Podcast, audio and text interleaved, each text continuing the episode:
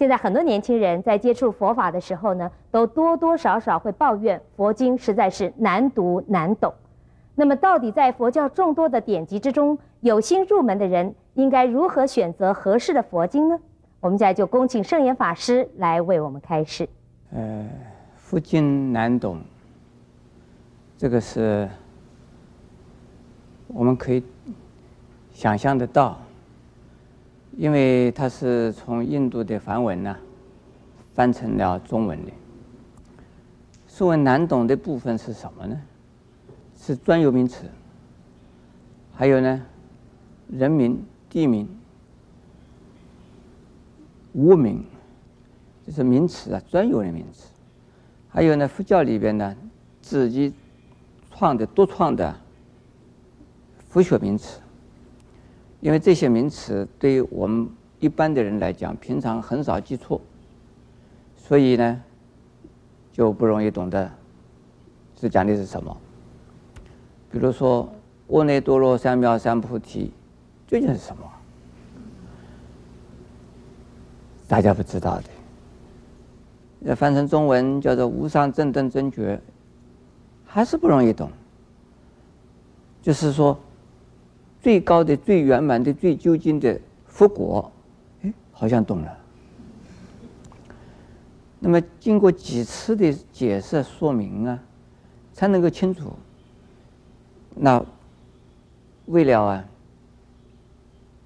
简单直接，就用音啊把它翻译出来。反正是查查字典就知道那是什么意思。其实我们现在呀。学问太多了，就各种各样的学问。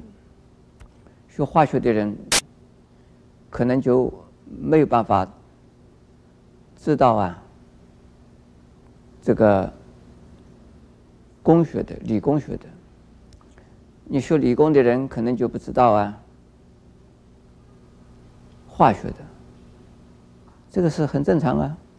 还有学工商管理的，他有专专门名词。那我复修里边有专门名词也是正常嘛，所以专用的语言、专门的名词啊，专有的一些这个单语，我们要花一点时间呢去了解它。还有呢，如果你接触多了，也会了解。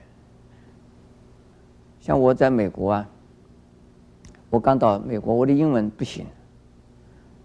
就是看到那个饭馆那个名字啊，都叫做 restaurant。那人没人叫我这个是什么什么字，但我看到饭馆都是叫的这么一个 restaurant。那哦，我是有效的饭馆，这个叫做饭馆了，是这样子啊？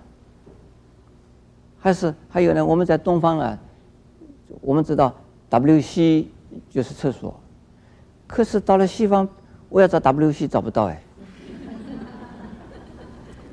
就是 restroom，这个不知道是什么，就找不到 WC。WC 从中国人，我认为是英文，应该在美国可以看到，在美国看不到，是中国人的英文大概是。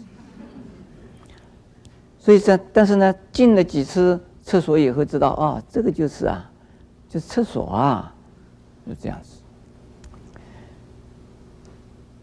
常常呢，注意它。你就会知道那个专有名词的意思是什么了。所以佛经不难懂，我常常这么讲，佛经不难懂，就是你没有想要懂它。如果你要想要懂它，你自然会然都会懂的。你多看几遍，多去做几遍，多看一些经典，不懂的也懂。像我研究啊戒律的时候，戒律的名词是非常的难懂，一般的研究佛经的人都不容易懂的。因为都是用梵文翻译出来的，因为中国没有这样的东西，也没有这样的事情，所以没有恰到好处的中文呢，把它这个翻译出来，那就用梵文。所以我在看戒律的时候，最初看不懂，后来慢慢的越看越有味道，越看越有味道，最后我全部懂，并没有老师教我，因为我就是这样子看看看看，还有。在词典里边有的是查得到，有的词典里也查不到的。那多看了，多记住了，晓得它是什么意思。所以佛经不难懂，每一部经都很好，就看看我们自己呀、啊，愿不愿意读经嘛。不过我们在中国的这个佛教徒来讲呢，大致上多半是念的什么经啊？就《金刚经》了，《药师经》、《弥陀经》、《地藏经》，还有大的叫做《法华经》。更大的叫做《华严经》，是这样子。那么再大的呀，就是《般若经》，就是越来越多，越来越大啊。我刚才讲的这个几部经典都是代表性的，都可以读啊。看你时间。那读经和看经又不一样，看经呢是了解它的意思，读经不一定要了解它的意思。还有。我们选择经典来读啊，选哪一种？常常有人问我：“师父，我念哪一部经呢？”我来看他，我说：“你平常有没有念观音菩萨？”他说：“念念。”我说：“好，你念普门品啊。”我又问：“你念什么？平常？”我平常我有时念阿弥陀佛啊，念弥陀经。其实这就是他在念什么，我就叫他念什么。平常他说我很喜欢念地藏菩萨，我说好，你念地藏经，呃这样子。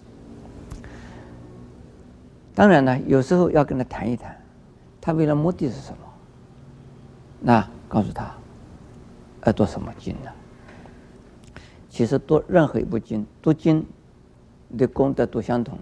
有的人呢，为了求长寿呢，念药师经；为了往生以后上西方极乐世界呢，念弥陀经。就怕下地狱呢，就念地藏经。这个观念是错的，所以是，你不一定要看懂看不懂。但是呢，最好有一部佛学词典也是很好的啊。佛学词典有大的有小的啊。现在呢，有佛学实用词典，可以买得到，你可以翻一翻那个佛学词典。还有呢，佛学词典告诉你的不一定啊，就让你能够了解。那最好来听师傅讲经。